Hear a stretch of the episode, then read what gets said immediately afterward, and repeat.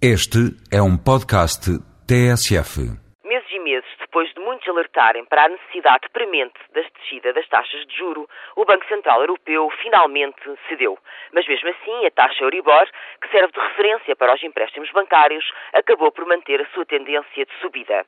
Tal sucedeu porque esta medida peca por duas coisas. É tardia e é irrisória, provocando efeitos perversos. Engorda as margens de lucro dos bancos, já que agora compram o dinheiro mais barato, mas vendem-no mais caro. E continua-se a penalizar quem paga empréstimos à habitação e as pequenas empresas que precisam de crédito bancário. Não contente, o Banco Central Europeu ainda anunciou que facilitará aos bancos toda a liquidez necessária, a tal que até há pouco tempo não havia para as populações em dificuldades extraordinário. Para essa entidade, os aumentos salariais tinham de ser contidos por provocarem inflação. Já os aumentos dos lucros reforçam a confiança nos mercados. Assim vai a Europa. Uma das facetas da globalização é o chamado passar a batata quente.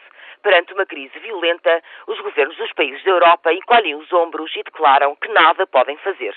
A crise é global, o Banco Central Europeu é independente, dizem.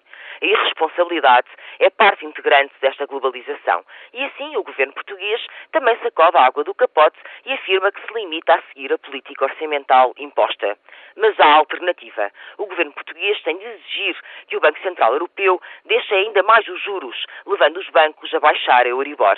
Aliás, os vários governos europeus não podem continuar a eximir-se dos seus deveres e têm que, coordenadamente, exercer essa pressão.